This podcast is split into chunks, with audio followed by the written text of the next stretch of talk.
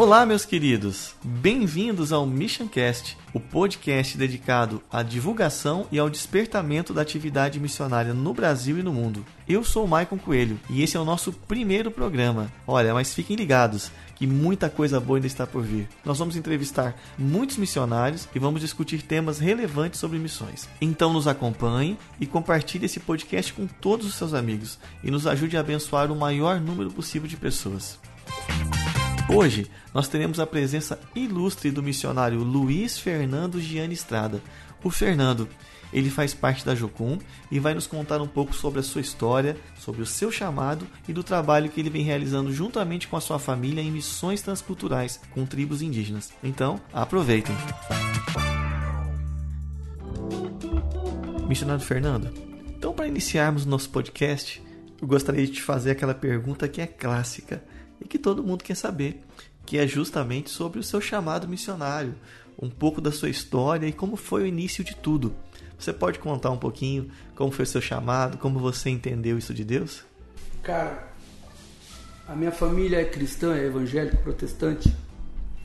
Desde quando eu tinha a lembrança que eu tenho, né? Desde quando eu tinha três anos.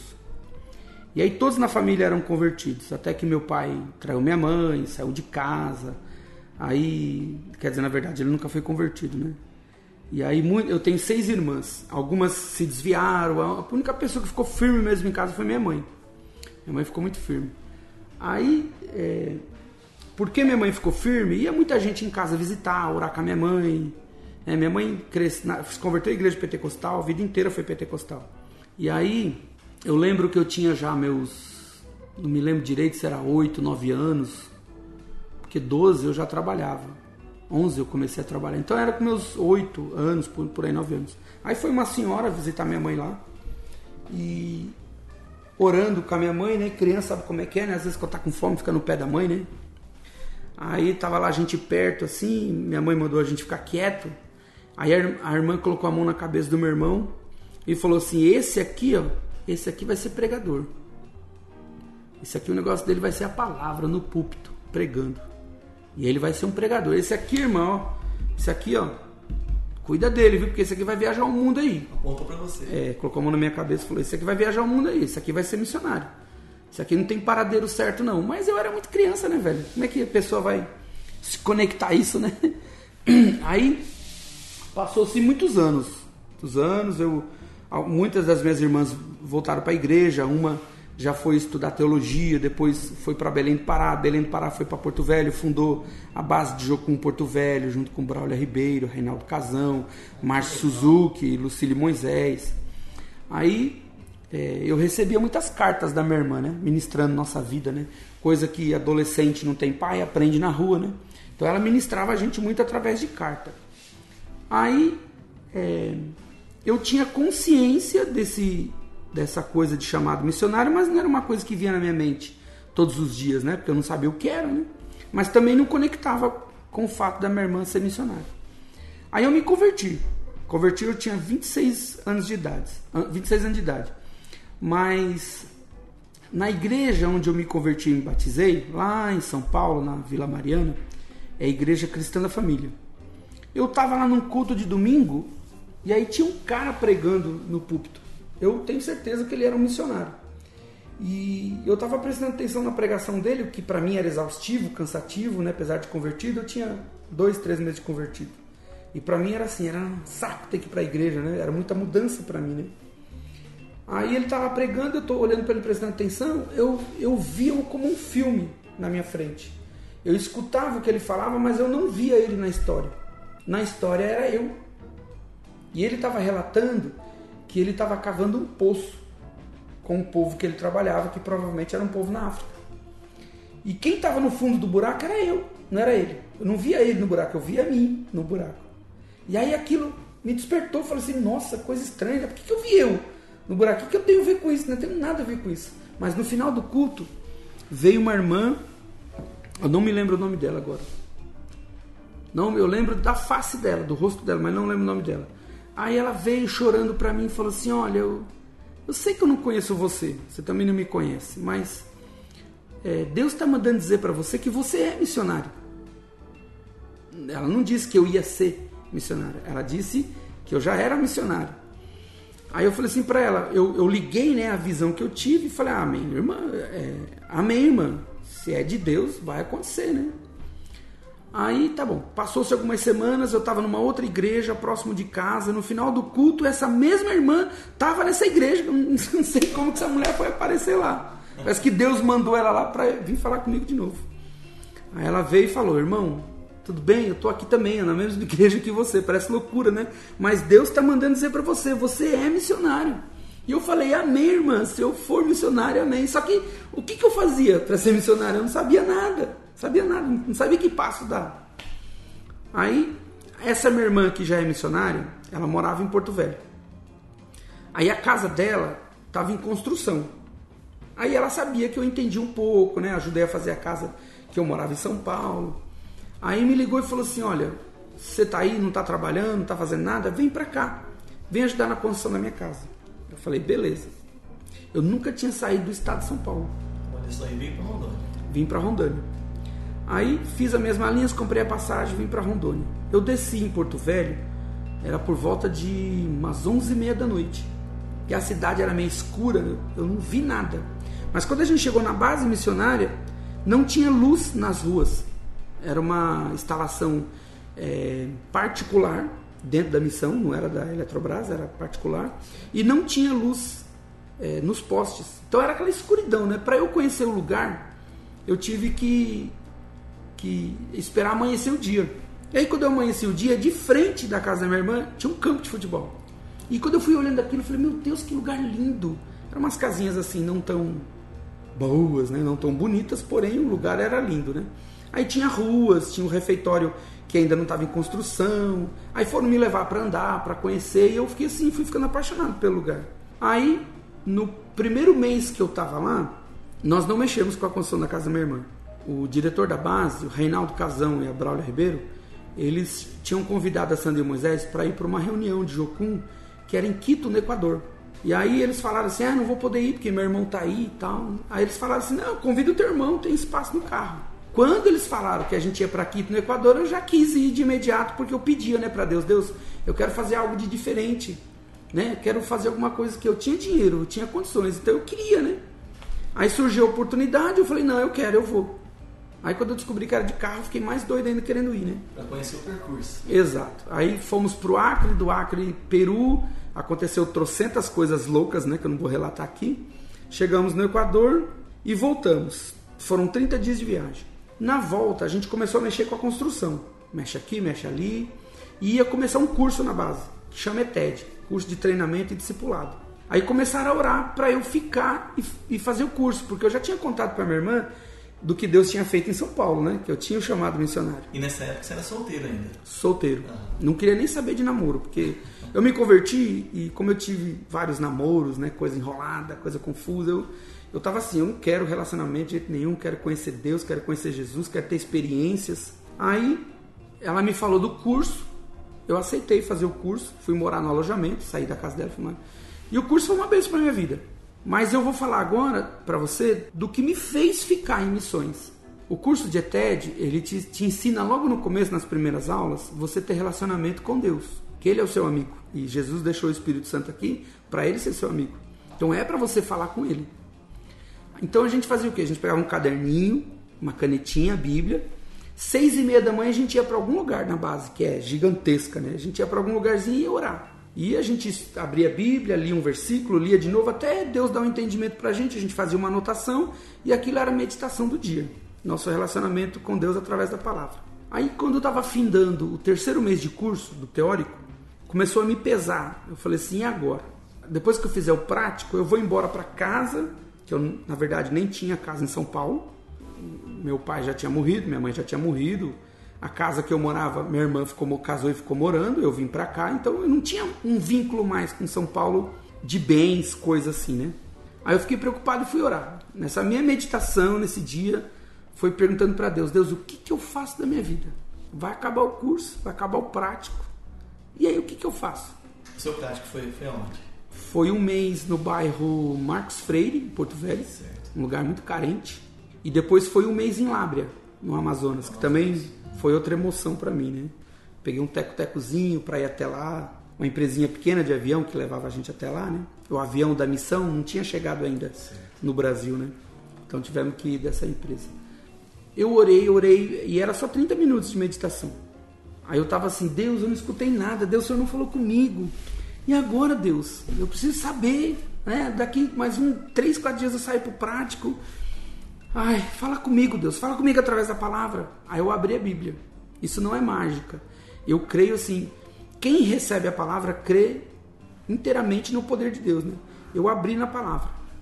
Caiu no livro de Jeremias, no versículo 42. No capítulo 42, no versículo 10. E a palavra falava assim: Se ficardes nessa terra, eu vos edificarei, pois estou arrependido do mal que vos tenho feito. Aí eu falei: Meu Deus, o Senhor está falando comigo através da palavra, mas eu não estou entendendo essa palavra. Aí eu tive que ler algumas, algumas vezes, conectar com o que eu estava perguntando. Tudo era muito novo para mim, né? Eu não sabia manusear a palavra, não sabia procurar um versículo na Bíblia. Não tinha essa intimidade com a Bíblia. Eu tinha, na verdade, quatro meses de convertido, cinco meses. Aí, aliás, minha primeira Bíblia eu comprei quando eu fui fazer TED, né? Aí comprei uma Bíblia. Aí compartilhei de novo esse versículo com outras pessoas, né? Mas não falei para elas o que estava acontecendo. Só compartilhei o versículo, vendo a opinião, a ótica deles a respeito daquele versículo. E realmente bateu com o que eu estava falando, né? E aí em seguida eu fiz o prático, fui para São Paulo no casamento do meu irmão, voltei para Porto Velho. Em seguida eu fiz o curso transcultural, que é a introdução dos estudos etnolinguísticos, né? Para trabalhar com outros povos, outras línguas, ou até mesmo ir para outro país. Porque tem povos e línguas dentro do Brasil, né? Aí conheci uma pessoa que foi ela era a segunda professora da, da, da, área de fonética articulatória. Eu acabei gostando dela, a gente se tornou amigos e tal, começamos a orar. Essa foi a primeira coisa que Deus falou na palavra que ele, que ele cumpriu, que ele ia me edificar. Né? Ele me edificou no lugar porque eu casei com uma pessoa daquela terra. Por causa dela, eu conheci outros lugares em volta da base. Né? Conheci o Amazonas que eu não conhecia, conheci o Maitá, conheci Calama, conheci o Igarapé e Maici, que é uma comunidade de pessoas que moram lá. E tudo foi mostrando para mim que era aquilo que Deus queria para mim, porque todo lugar que eu ia, que se tivesse selva e um garapé, eu já me apaixonava. E aí me casei com essa pessoa. E aí antes de eu me casar, essa pessoa, minha esposa hoje, né, ela tinha o chamado para Índia. E aí eu antes de casar com ela eu pensei, né, se ela tem um chamado para Índia, eu não tenho chamado para lugar específico, que, que ela vai fazer? Ela vai para a Índia. E vai me levar para a Índia. Vai me levar para a Índia ou ela vai ficar aqui? Né? Eu fui orar. Falei, Senhor, eu sinto paz de casar com ela. É isso que parece que o Senhor está querendo para mim. O Senhor disse que ia me edificar aqui. Mas ela tem um chamado para a Índia. E aí? Eu tiro o chamado que o Senhor falou para ela e ela fica aqui comigo? Ou eu vou com ela? E eu fiquei ali umas semanas orando. E cada vez que eu orava, eu sentia mais paz de também ir com ela. E aí, me casei me casei, Deus me deu dois filhos. Aí, depois de alguns anos que a gente estava casado, tinha filho, trabalhava na base, ela era professora das escolas, eu também trabalhava em algumas escolas, mas também no meu tempo livre trabalhava na manutenção, que eu gosto muito. Eu, eu comecei a ficar incomodado, ela também, e nós começamos a perguntar para Deus, na nossa oração diária, né? Como casal, né? Deus, o senhor quer mais algo da gente? O que, que a gente pode fazer mais? Porque a escola tem um período de escola que é a parte da manhã. Aí tem os dias certos de reunião e tal. Você acaba ficando meio ali. Tem dias que não tem nada para você fazer, né? Se você não se envolver em outro trabalho, no ministério de outro, não, tem o que você fazer. Aí começamos a ficar incomodado com isso. Aí depois, aí eu falei assim para Deus na minha oração: Deus, se o meu telefone tocar e alguém me convidar para ir trabalhar em algum lugar, eu vou entender que é a tua resposta. Quando foi no dia seguinte, num sábado, 7 horas da manhã, uma missionária chilena ligou para mim. Fernando, preciso conversar com você e com a Vânia urgente. Tá bom, então veio almoçar aqui em casa hoje. Aí ela veio. Ela falou: Olha, eu vou falar umas coisas para vocês, vocês vão achar meio loucura. Ela é batista também. Vocês vão achar meio loucura, vão achar que eu tô ficando doida, mas eu vou explicar direitinho. Um casal lá da aldeia, ele é cacique. Ele há tempos, há anos que ele que ele pede para mim um casal de missionário para trabalhar lá na aldeia dele. É o povo Macurape, não é o mesmo povo que eu trabalho. Ela trabalhava com o povo Tupari e Aruá. Eu fui orar. Eu falei para ele, olha, eu, eu vou orar, eu prometo que eu te dou uma resposta, de sim ou de não. Mas eu vou orar, Deus vai tocar no meu coração quem é. Eu orei, Fernando. Orei muitas vezes, Fernando, é você e a Vânia. Toda vez que eu oro, Deus traz vocês na minha mente. Eu vejo vocês dois aqui no meu olho, na minha cabeça. Eu vejo vocês dois. Eu falei, tá bom, Cita. Eu aceito o desafio, eu vou trabalhar lá. Aí ela falou assim: então, Fernando, mas olha, você não precisa me dar resposta agora. Pega a Vânia, vai orar. Aí eu repeti: Cita, eu aceito o desafio. Eu vou lá com você, eu vou trabalhar lá. Não, Fernando, olha, eu... aí ela respondia, né? Não, Fernando, olha, é, trabalho missionário é assim. Você tá, tem que estar tá sempre buscando a Deus, porque às vezes Deus quer que você mude o que você está fazendo. Aí eu falei, Cita, encostei nela e falei, Cita, para de falar, por favor. Olha para mim, olha para mim. Eu tô falando para você que eu aceito o desafio. Eu vou trabalhar lá. Ela, hã? Rápido assim? eu falei, Cita, é que tá acontecendo algumas coisas com a gente também, né? Eu vou contar para você agora. Há dias que, que a gente tá incomodado, né, com o nosso trabalho, que é só preparação de missionários. E a gente está querendo um campo para nós diferente desse aqui na missão. A gente quer, eu perguntei para Deus se era um povo, se era um outro país, se era uma comunidade ribeirinha. E ele não respondeu. E aí eu falei para ele, Senhor, se meu telefone tocar e eu receber um convite, eu vou entender que é a sua resposta. E aí, quando eu orei à noite, no amanhecer o dia, você ligou. Aí ela ficou assim, queijo caído. Fernando, fazendo um gancho no que você falou sobre o seu chamado, uma dúvida muito comum é justamente isso. É, a pessoa entende que ela tem uma vocação, um chamado missionário, mas ela não sabe exatamente como proceder dali para frente. Aonde se preparar, para onde ir, como identificar esse chamado específico de Deus, se é para algum povo, se é para alguma atividade específica. Explica um pouquinho para a gente é, qual a sua opinião em relação a isso. Na minha opinião hoje, devido ao imenso disponibilidade que tem né, na internet, de todas as missões estão aí no YouTube, tem sites, né? A Jucum tem sites, né? A melhor coisa, a primeira coisa é você é, buscar uma organização, né? Que te dê base para você poder falar assim, é, eu vou orar agora para saber de Deus o que Ele quer de mim e você está consciente que, que nessa, nessa resposta de Deus pode ser um outro país, pode ser uma comunidade dentro do lixão, onde a Jucum tem trabalho, no lixão de Porto Velho. Pode ser uma comunidade ribeirinho, pode ser uma comunidade indígena, ou Deus te quer na cidade, você vai começar um trabalho na cidade. Então, é, você, quando você vai até a missão que você gostou, leu e gostou, se simpatizou, já mostra uma característica sua. Por exemplo, se você ora, se você começa a pesquisar missões e vê que missões urbanas fala mais com você, você vai procurar uma base que tem missões urbanas, né? São Paulo tem, Rio de Janeiro tem, é, Belo Horizonte tem, Curitiba tem, a base de Porto Velho que é mais voltado para povos ribeirinhos e indígenas. E aí, é, você em contato com essa base, você pode pedir para ficar uns dias lá, se envolver com o trabalho, sendo um voluntário, ou você pode é, é, começar um trabalho com as suas habilidades. Às vezes você tem uma profissão específica e é, é, a base requer essa, essa ajuda tua, né? Você vai lá e se disponibiliza. E nisso o teu leque de visão já vai abrir, porque você vai ver que tem um ministério tal, ministério tal, ministério... porque cada coisa dentro de uma base missionária é um ministério. Tem o ministério da cozinha, tem o ministério da manutenção, tem o ministério do laboratório, tem o ministério da clínica que faz pequenas cirurgias. Aí tem é, cada escola é um ministério, tem ETED, tem transcultural, tem ciências humanas, vários outros cursos. E cada curso é uma escola. Aí de repente você está pensando que você vai trabalhar com o povo, mas você começa a orar, Deus põe no teu coração uma escola daquela. Por que, que Deus pode pôr no teu coração a escola? Porque a pessoa que trabalha na escola preparando outros missionários é a mesma que vai para o campo. Então uma hora ela está dando aula numa escola, de repente ela tem que sair correndo e ir lá para o campo missionário, onde ela está trabalhando. E aí a escola fica desfalcada. Então, se tem pessoas que trabalham especificamente com uma escola, é um campo.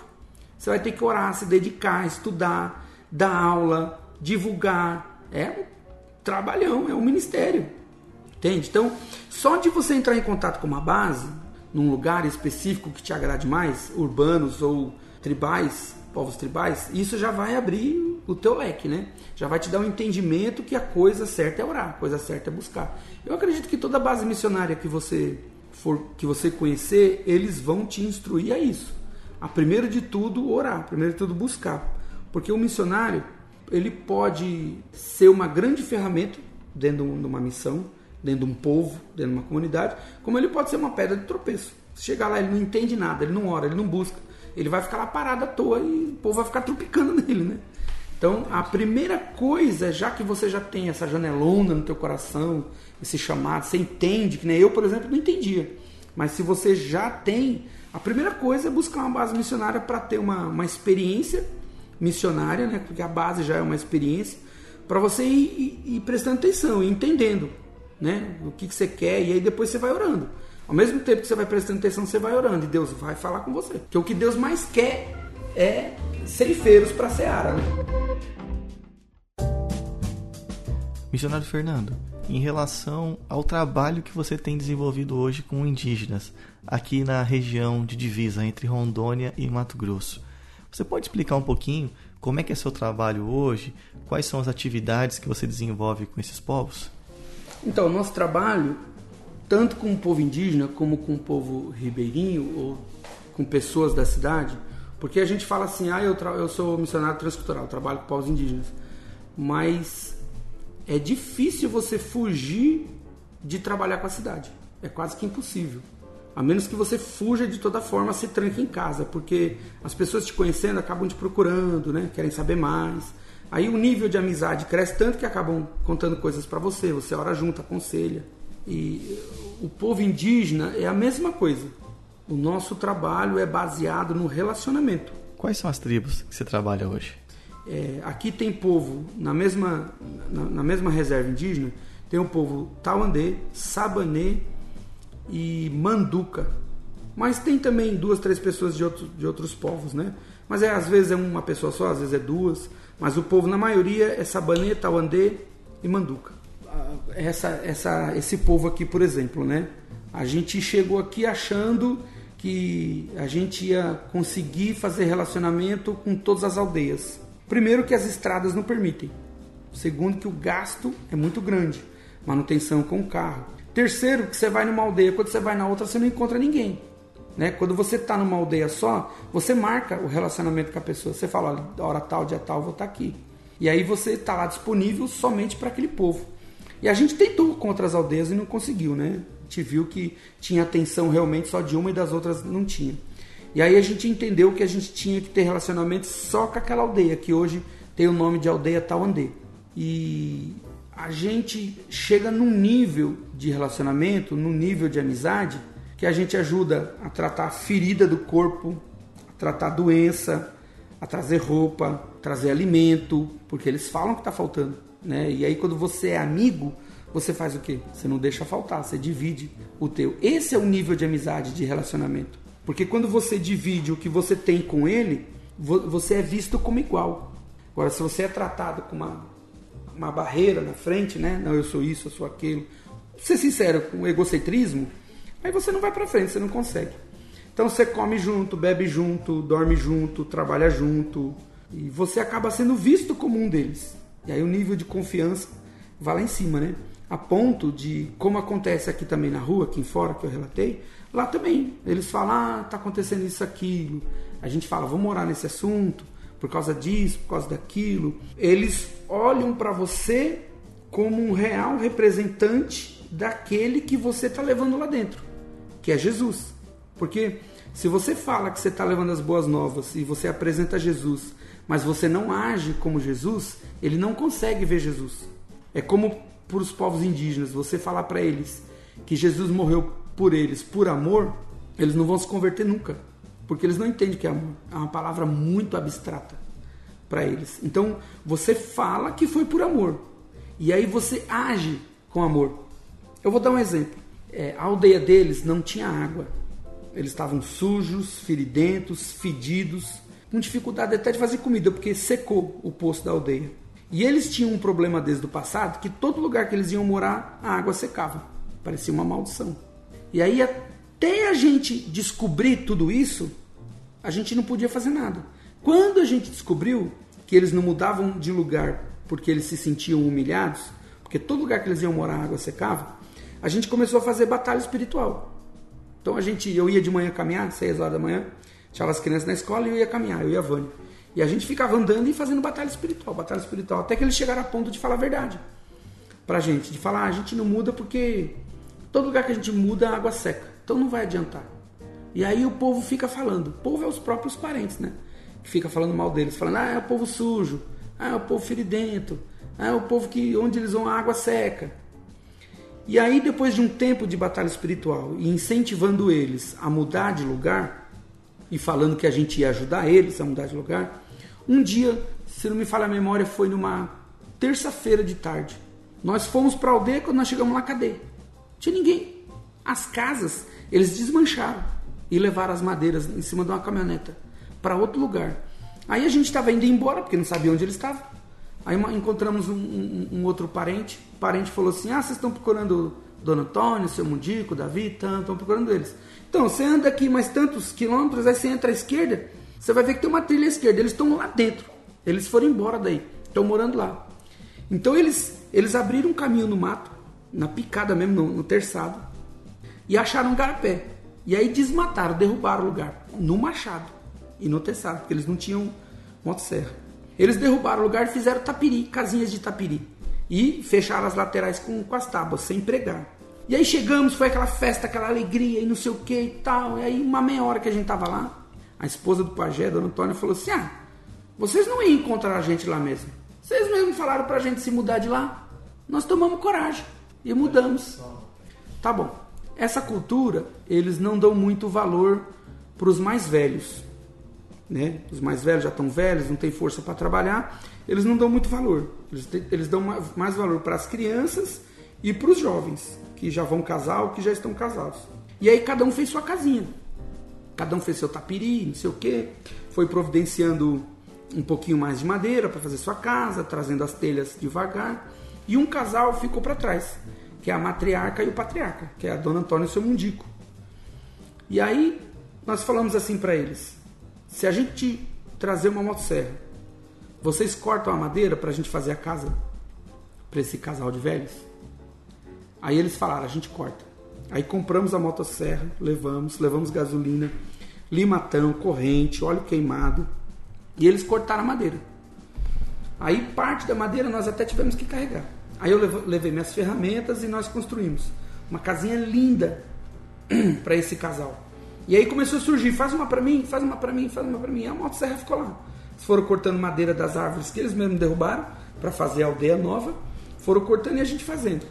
Aí nós, nisso, já se converteu, já tinha 17 convertidos e batizados.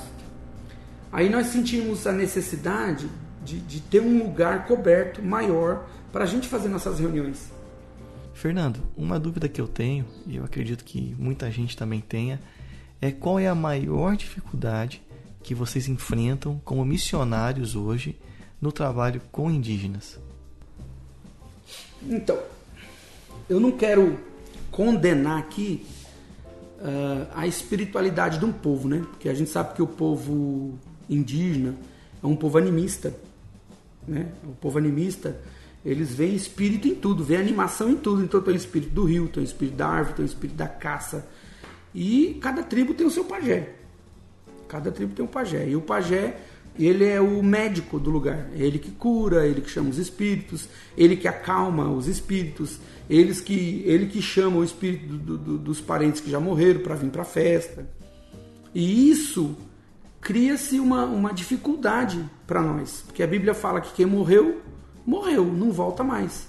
E aí ele fica chamando espírito, chamando espírito, chamando espírito. Depois de algum tempo de, de, de, de pregação da palavra, de ensino da palavra, de aulas que a gente dá, nós temos um, um respaldo para falar para ele.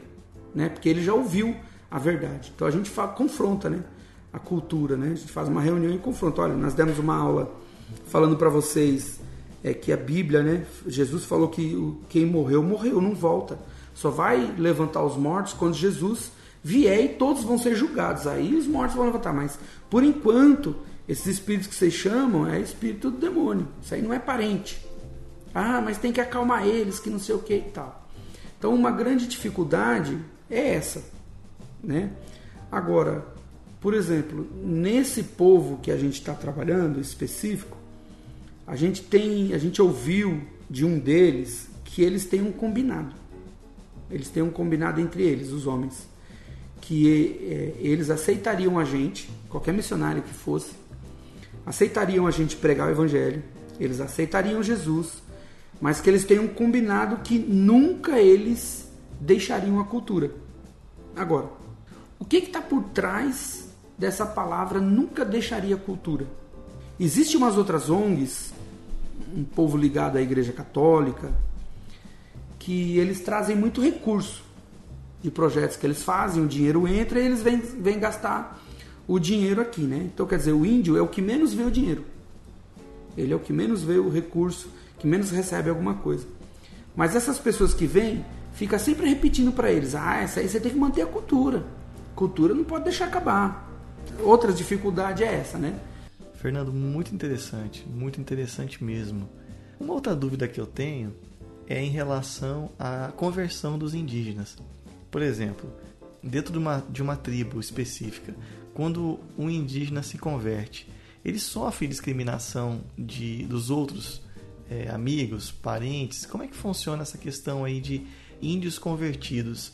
Eles não são taxados como é, se tivessem perdido a cultura ou se tivessem se rendido à cultura branca? Existe alguma coisa nesse sentido? É, existe, né? Só que aqui nessa tribo que a gente trabalha, porque tem esse combinado deles não se entregarem totalmente a Cristo, então eles acabam que não discriminam um ao outro. O pai sabe que o filho se converteu, mas não fala nada pro filho. O filho sabe que o pai e a mãe se converteram, mas não fala nada pro pai e pra mãe.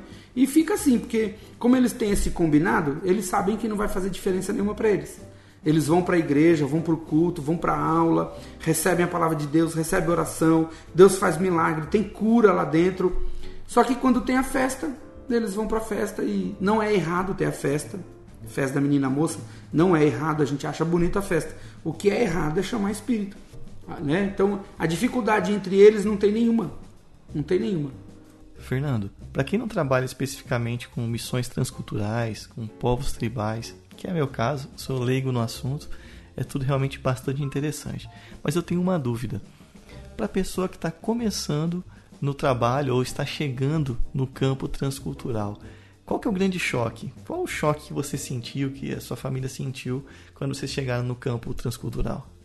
É, quando você vai até um povo ribeirinho, que é um pouco menos, mas quando você vai para um povo indígena, um povo tribal, é, a diferença de vida é tão grande para nossa que a pessoa, se ela não tem, se é a primeira vez, ela logo tem um, um impacto, né?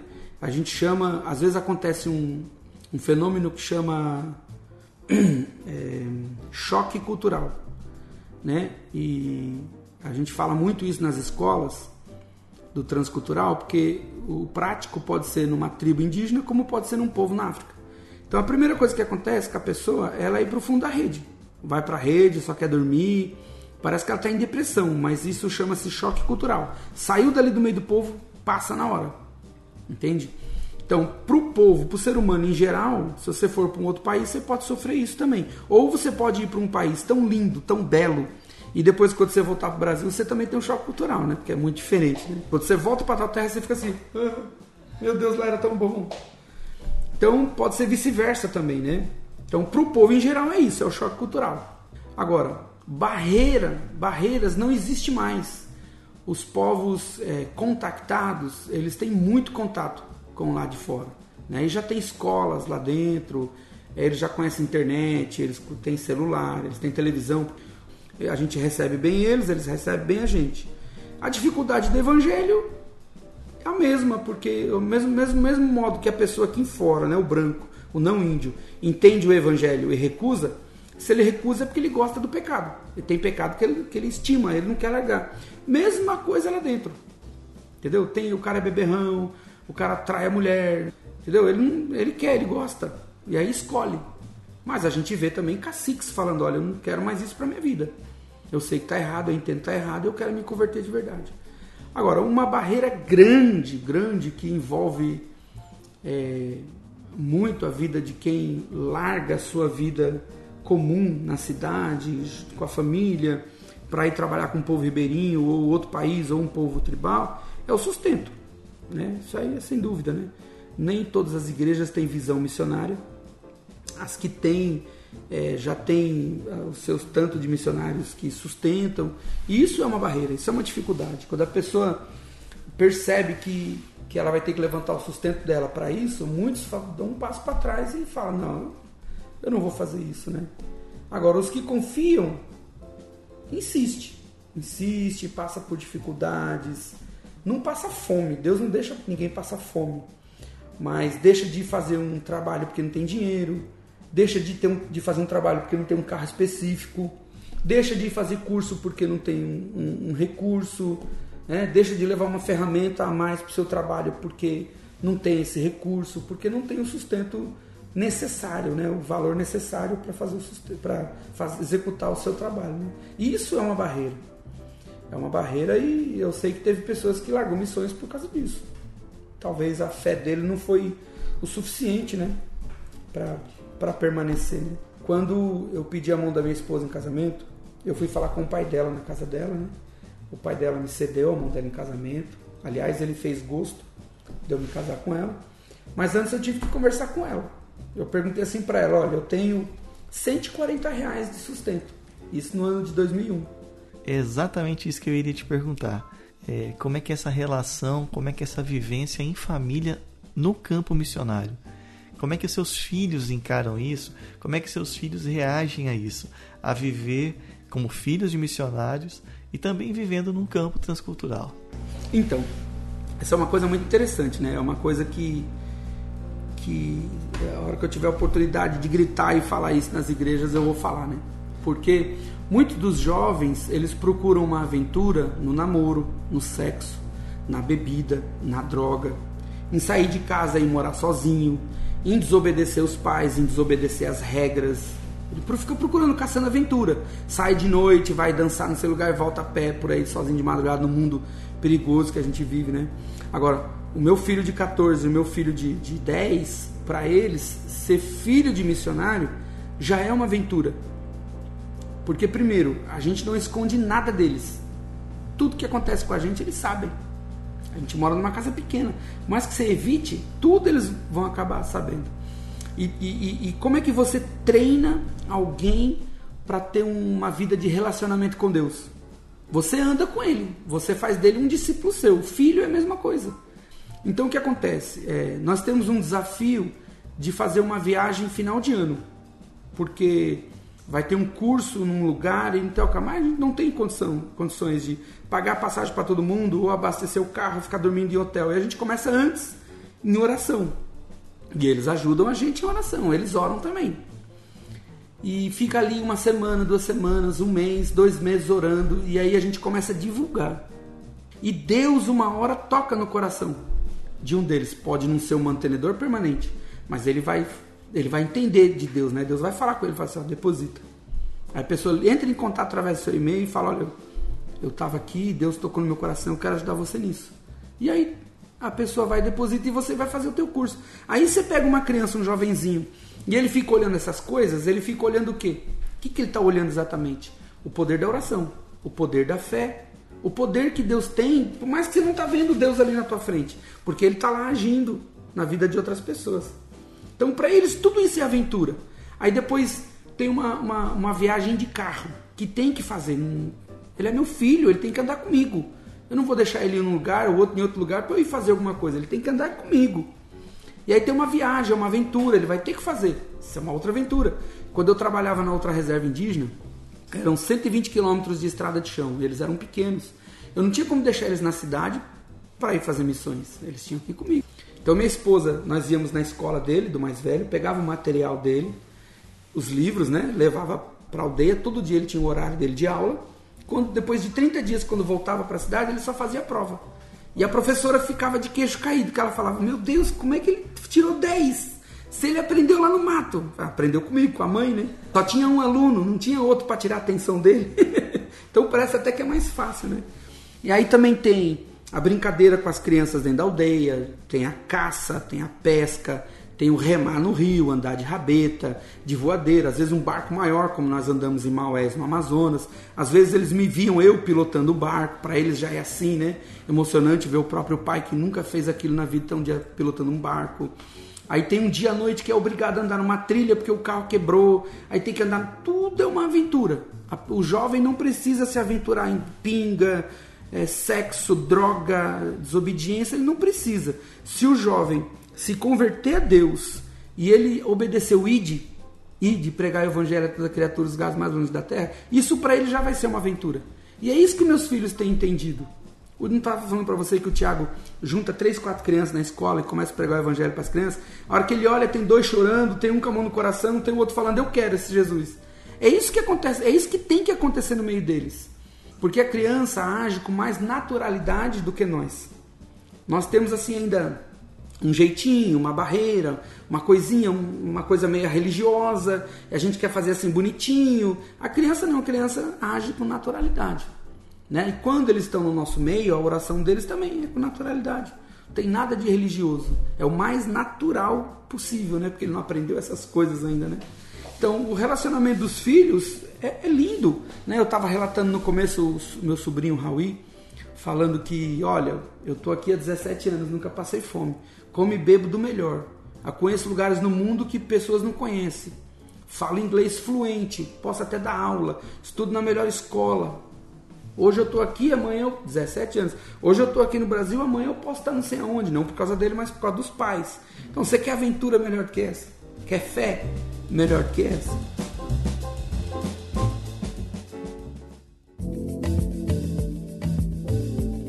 Fernando, eu estou muito feliz, muito feliz mesmo de gravar esse podcast com você e impactado com a sua história também de fé, né, de coragem e de trabalho entre os nossos povos indígenas.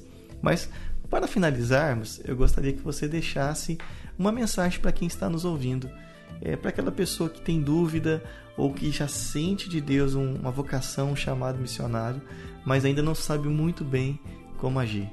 Cara, a gente a gente busca tanta coisa, né, na nossa vida, né, que no final a gente olha e fala, nossa, por que eu fiz isso? Que besteira. Devia ter aproveitado meu tempo numa coisa melhor, né, que nem eu demorei para aceitar Jesus, demorei para vir para missões, né. E, e se a gente não correr atrás agora do que é bom, do que é agradável, do que é maravilhoso, do que é vida, de verdade e ficar atrás só do secular, nós vamos sofrer. Nós vamos sofrer. Porque a Bíblia fala que o coração do homem é enganoso. Então a gente, a gente olha para as pessoas, né, no comum. A pessoa estuda, trabalha, ganha dinheiro, compra casa, compra carro, compra uma casa de campo, vai viajar para fora, para outro país, mas é só aquilo ali. É só aquilo ali. Agora, se a pessoa obedece o chamado de Deus, ela pode ter tudo isso e mais milhares de experiências com Deus, com outros povos, com outras línguas, com outras cosmovisões, com outras. É aventura. É aventura. Agora, uma palavra que eu deixo para quem está em dúvida é: cara, sai dessa. Sai dessa. Se você tem um chamado missionário, é porque você já conhece Deus. Você conhece Deus, cara, cai de braçada. Fecha os olhos e cai de braçada. Você vai ver o quanto gostoso é, o quanto maravilhoso é. Eu tenho 44 anos, mês que vem eu faço 45. Eu estou nessa vida desde os 26 e eu não me vejo fazendo outra coisa. Me dá medo de pensar que uma hora eu posso ser obrigado a estar tá fazendo outra coisa. E eu não quero para minha vida. Eu não quero para minha vida. Não tem coisa melhor do que você estar tá servindo Deus. Por mais que você olhe o erro dos homens, é, a religiosidade de homens, por mais que você vê a falta de atenção que uns teriam que te dar e não dão, é, os parentes falando para você, cara, sai dessa, vai arrumar um emprego. Cara, não dá ouvidos para isso, dá ouvidos para Deus. Deixa Deus te guiar, deixa Deus te levar, deixa Deus te transformar para você ser alguém útil na mão dele. Porque enquanto você não for útil na mão dele, você vai estar vivendo conforme o teu coração, que é enganoso. E aí vem a desilusão, vem a tristeza, vem a depressão, vem um monte de, de problemas que a gente está vendo aí que está se, se, tornando doença comum já no nosso meio, né? Pessoas que vivem à base de remédio, pessoas jovens, e para elas é normal viver à base de remédio. Né? Você vai nas farmácias hoje, parece shoppings, de tanto remédio, milhares de qualidade, e muitos nem servem para nada, né? É, é só um remedinho para te enganar. Então, o que eu tenho a dizer, cara, é não tenha medo. Você é homem, você é mulher, não tenha medo, vai para cima, vai com a cara, vai com a coragem, vai com a fé. Ora ao Senhor, fala: Senhor, eu vou buscar, e Ele vai te orientar. Ele vai abrir a porta, ele vai fechar a porta que você pode se machucar, entendeu? Ele vai fazer o melhor para você. Isso é bíblico, isso já é testemunho de milhares de brasileiros que hoje o Brasil envia milhares de missionários pelo mundo, né? Celeiro de missões, né? o Brasil, né? Talvez só não ganhe nos Estados Unidos, né? Mas de muitos outros países por aí ganha, né? Fernando, muito obrigado, muito obrigado mesmo por compartilhar um pouco da sua história, do seu chamado, do seu trabalho. Sua história foi realmente inspiradora e abençoadora. Tenho certeza que muita gente vai ficar muito curioso e interessado no seu ministério, então nós vamos deixar os seus contatos aqui na descrição do podcast. E se você quiser saber mais do trabalho do missionário Fernando e da sua família, pode entrar em contato com ele, tá joia? E não percam os próximos episódios. A gente tem muita gente boa, muita história inspiradora para compartilhar com vocês. Compartilhe com seus amigos, compartilhe no Facebook, no WhatsApp, para todo mundo. A gente quer realmente é, levar essas histórias para o maior número possível de pessoas e abençoar vidas e, e voltar a despertar esse espírito missionário né, na igreja brasileira. Um forte abraço e Deus abençoe a todos. Até o próximo programa.